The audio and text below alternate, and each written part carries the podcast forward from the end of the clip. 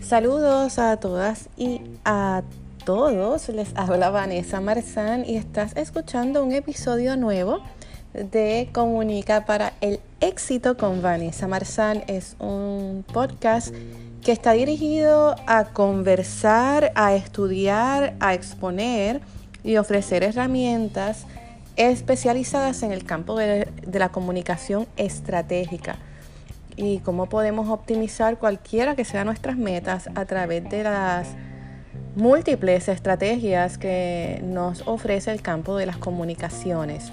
Y hoy estoy complaciendo a una de las seguidoras de este podcast y de mis redes sociales, quien me, me pide y me encantó el tema que hablara sobre cómo podemos manejar un bad review, ¿verdad? Lo que se llama eh, una mala reseña sobre nuestro producto o servicio en las redes sociales, em, que usualmente es donde vemos la mayor parte, ¿verdad?, de, esos reviews o esas reseñas, ya sean positivas o negativas.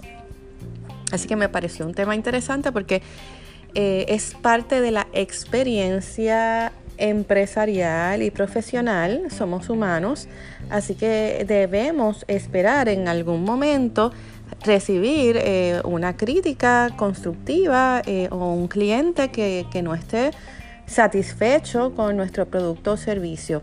Así que si les parece, les voy a ofrecer varias estrategias que he utilizado también yo em, en los momentos en, que he tenido que trabajarlo, ¿verdad? Para, para clientes eh, y para mí, eh, en el caso de que me haya sucedido, ¿verdad?, algún tipo de,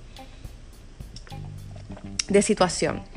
Así que mm, lo primero que te recomiendo es que tengas una página, un fanpage de tu empresa. Importantísimo. Mientras más presencia tengas en las redes, mejor. Y me parece a veces simpático que la gente dice, ah, pues yo no, voy a abrir páginas de mi negocio en las redes para que no me puedan dejar malos reviews. Entonces, todo lo contrario, porque mientras menos presencia tienes en las redes, menos control tienes sobre lo que se está escribiendo sobre ti, ni te enteras. O sea, puede haber eh, una bomba en las redes sociales sobre ti y como tú no estás en las redes, ese cliente disgustado nunca te etiquetó o te tagueó, así que tú nunca te enteraste desde el primer momento que se estaba generando esa crítica o esa situación negativa. Así que mi primera recomendación es que mejor que estés dentro de donde se llevan a cabo las conversaciones. Eh, no estés eh, a ciegas. Así que mm, tendría una página, sobre todo una página profesional, un fanpage, donde te puedan taguear en Facebook, en Instagram. Facebook e Instagram sobre todo, ¿verdad? En términos de los reviews. Eh, Twitter, pues puede ser, pero yo te pienso que quizás Instagram y Facebook es donde más las personas hablan, ¿verdad? Sobre su sobre tu producto o servicio. Así que esa sería mi primera recomendación.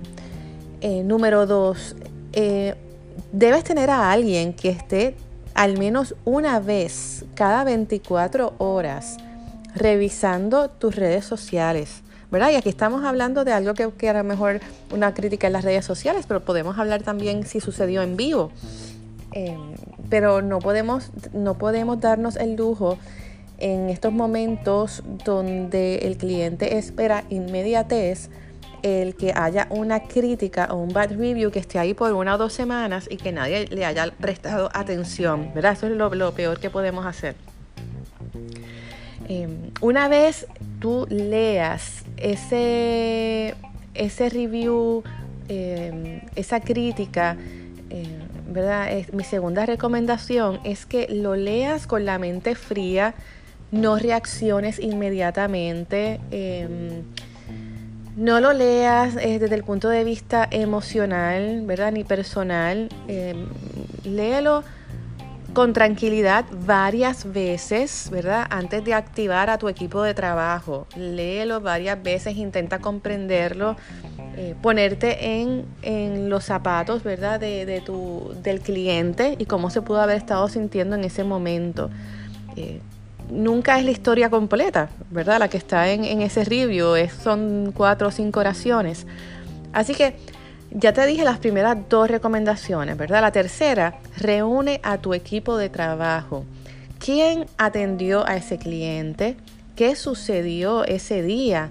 Por ejemplo, ¿verdad? En el caso de, un restaurante, pudiera ser que ese cliente que llegó a las 3 de la tarde, pues en ese momento se fue la luz y alguien se le olvidó eh, echarle gasolina o diésel a la planta eléctrica y entonces no se pudo utilizar la planta eléctrica y en lo que se fue a buscar eh, diésel pues pasó una hora y el cliente se, se tuvo que ir, ¿verdad? No pudo comer. Pues es importante que te reúnas con tu equipo de trabajo para entender la totalidad de la situación qué fue lo que pasó, a qué hora pasó, quién atendió, cómo se respondió al cliente, si alguien le respondió, si alguien se dio cuenta de que el cliente estaba molesto, ¿verdad? Antes de que tú puedas reaccionar, lo más importante es que tú tengas la mayor cantidad de información posible para verdad que puedas utilizar la estrategia correcta de comunicación y ganarte ese cliente eh, para atrás. Así que una vez eh, ya entendemos que tenemos la información, la recomendación número cuatro es que procedas a escribirle al inbox, ¿verdad? Si esa persona escribió por Facebook o escribió por Instagram, escríbele. Em, lo más importante es jamás te escondas, no te escondas, no obvies, no, no obvies ese review, eso es lo peor que puedes hacer, esa, esa reseña. Eh, el cliente se va a sentir ignorado, que no le importó, que nadie ni siquiera reaccionó a esa, a esa crítica. Así que eh, escríbele, eh, déjale saber que tú eres el propietario, que tú eres el gerente general o el director de ventas y le estás escribiendo personalmente porque acabas de ver ¿verdad? su review y deseas tener la oportunidad de, de dialogar con él sobre lo que pasó. puedes decirle que estás seguro que fue un incidente aislado y te gustaría saber cómo puedes remediar ese disgusto, ¿verdad? Lo que queremos es, número uno, bajarle ese enfado al cliente, dejarle saber que el cliente es importante para nosotros, que lo estamos escuchando, que nos importa que haya dejado un review o una crítica. Y luego le vas a decir cómo podemos, me encantaría que usted me dé su teléfono para llamarle, no vamos a tutear al cliente, ¿verdad? Nunca, no le vamos a hablar de tú a menos que él así lo solicite. Me encantaría que me pasara su número de teléfono para dialogar sobre qué sucedió eh, y ver cómo podemos, ¿verdad? Eh, trabajar con esa situación y cómo podemos compensarle su mal rato. Eh, una vez, ¿verdad? Escribas ese correo electrónico, pues es importante monitorear, monitorear que efectivamente la persona lo leyó.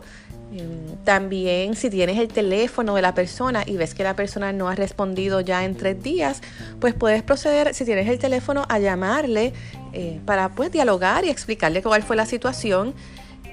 La próxima recomendación que te doy es que utilices esta situación con tu equipo de trabajo para ver qué sucedió, no para culpar a nadie, no para responsabilidad, no echar culpa, sino qué fue lo que sucedió y qué vamos a hacer la próxima vez que esto suceda. ¿Cómo lo vamos a manejar? Y puedes hacer hasta un mini protocolo con tres situaciones hipotéticas que podrían suceder en tu negocio y entonces cómo se va a reaccionar, eh, qué libertad tienen tus empleados para compensar a ese cliente o para solucionar el problema sin que tú estés presente. Em, ¿Cuál es ese protocolo? ¿Cómo vamos a mitigar que esto no vuelva a suceder? ¿Verdad? Es lo, es lo más importante, sobre todo con tu equipo de trabajo. En términos de la compensación al cliente, pues depende del servicio que tú prestas, ¿verdad? Si es un restaurante, queremos invitarle a usted más un acompañante a que nos acompañe el próximo domingo. Eh, tenemos un brunch y el brunch va por la casa. Queremos que usted entienda que esto no es algo típico. Eh, si es el caso, pues una lavandería y hubo una situación que la ropa no llegó como debía llegar, quisiéramos informarle, nos encantaría que nos dé una oportunidad para demostrarle que esto fue un caso aislado. Eh, en la próxima, el próximo servicio es libre de costo. Eh, por favor, denos la oportunidad. Somos una empresa, eh, em, somos unos emprendedores locales o somos unas personas que nos tomamos muy en serio y nos apasiona el servicio al cliente. Por eso es tan importante que nos dé la oportunidad. Ahora, es importante que lo que sucedió no vuelva a suceder, ¿verdad? Por eso es que por eso te digo que es importante que tú manejes con tu equipo de trabajo qué fue lo que sucedió y que trabajemos esos escenarios para que ese cliente no vuelva a encontrarse con la situación. En el caso de que tú no seas la persona que va a hacer esa llamada, es importante que selecciones a la persona correcta para hacer esa llamada o escribir ese mensaje tiene que ser una persona empática, tiene que ser una persona con un alto coeficiente de inteligencia emocional, no intelectual, emocional, que hoy en día es mucho más valorado que la intelectual. Una persona que es capaz de no alterarse cuando la otra persona del otro lado quizás se altera, puede ser empático, una persona agradable con una tonalidad en la voz que no suena arrogante, ¿verdad? Que nos suena desafiante, no vaya a ser que el remedio sea peor que la enfermedad. Entonces caigamos en otra situación, en otra crisis. Así que es importantísimo que elijas a la persona correcta para hacer esa llamada o para hacer ese o para escribir, redactar. Eh, verifícalo, practícalo primero con la persona si no vas a hacer tú. Si es un mensaje de texto o es un correo electrónico, míralo tú primero, antes de apruébalo, ¿verdad? Para que no vaya a volver a suceder. Eh, otra de, mis recomendaciones, y esto me lo preguntan mucho, ¿se deben borrar los reviews de la página? Pues mira, yo creo que lo, lo importante para el cliente cuando entra a ver los reviews es dejarse llevar por la mayoría de los reviews. Pero para mí sería una bandera roja de que algo no está bien, de que no es un negocio transparente, no es un negocio genuino, cuando todos los reviews son perfectos. Todo es cinco estrellas, el servicio es maravilloso. No me parece que es genuino porque es parte de la experiencia empresarial y de negocios. No todo el mundo piensa igual, no todo el mundo tiene los mismos gustos. Así que mi, recomendación es que no borres todos los reviews. O sea, lo importante es que la mayoría sean buenos. Pero tiene que verse que es una página real donde se respeta las, las diversas opiniones. Si tú tienes 50 reviews, pues puedes dejar 3 o 4 que, no sean 5 estrellas, que sean 3 estrellas o que sean 2 estrellas se tiene que ver que es una página real. Cuando, ve, cuando tú ves una página donde todo es perfecto, tú dices, esto es demasiado bueno para ser verdad. Esta gente lo que está haciendo es borrando los reviews, es una gente intolerante, es una gente que no respeta. Y eso no es lo que tú quieres comunicar eh, a través de las redes sociales con tu empresa. Así que pues contestada esa pregunta, ¿verdad? No tienes que tener todos los malos reviews online, pero sí debes dejar algunos para que se vea que tu página es genuina, diversa, abierta a recibir recomendaciones. Y mm, lo más importante es que nunca rehuyamos eh, ante una crítica. Por el contrario, eh, es una oportunidad, es una gran oportunidad para ver qué áreas de nuestro negocio eh, nosotros podemos reforzar, podemos mejorar, en términos de quizás es operacional la situación, o quizás no, quizás es, un tema de servicio al cliente. Así que mm, eh, siempre mm, es imposible pensar que no vamos a tener, no vamos a pasar por esta experiencia porque somos humanos y, y nuestros negocios pues igual van a pasar cosas. Lo importante es que esas cosas no sean recurrentes, ¿verdad? Eh, que sean la excepción a la regla, que la regla sea ese servicio de excelencia, eh, esa calidad de servicio sea la, regla, ¿verdad? La excepción pues sean esas cosas que pasan a veces, ¿verdad? Que no nos vino el empleado o, que no se le respondió correctamente o no se le explicó o no se le comunicó efectivamente al cliente cuál era la situación. Así que espero que estos, estas estrategias eh, de comunicación eh, te funcionen para cuando te toque eh, trabajar con un bad review o una crítica en las redes sociales. Yo espero que, sí, que así sea, que haya sido de valor para ti. sería excelente si lo pudieras escuchar, este podcast, con tu equipo de trabajo eh, ya sean vendedores o equipos administrativos o recursos humanos o servicio al cliente, para que entre todos puedan reaccionar a este podcast y ver qué cosas añadirían a su plan de, de crisis cuando haya o exista un bad review o una mala crítica. Eh, igual si quisieras compartirlo con un compañero de trabajo, una amiga o un amigo que también tiene negocios, pues me encantaría que lo hagas. Puedes, esta, esta aplicación te da la oportunidad de darle share o compartir en tus redes sociales. Eh, así que yo encantada de que podamos seguir creciendo en, esta comunidad. Los que me han preguntado, ah, bueno, estoy en todas las redes sociales. Si quieres seguirme fuera del podcast, Estoy en Facebook bajo Comunica para el Éxito con Vanessa Marzán. Estoy en Instagram bajo V Marzán, igual en Twitter y en LinkedIn también estoy. Así que pues puedes seguirme por cualquiera de, las redes sociales. También tengo mi YouTube channel que es Comfort Success y mi página de internet en mi website que es comfortsuccess.com me encantaría que me recomienden qué otros temas les gustaría que tocara en, el podcast de Comunica para el Éxito. Eh, realmente pues este tema lo estoy haciendo precisamente por una, de, una de nuestras oyentes que me pidió que tratara este tema y me gustó muchísimo. Así que la estoy complaciendo.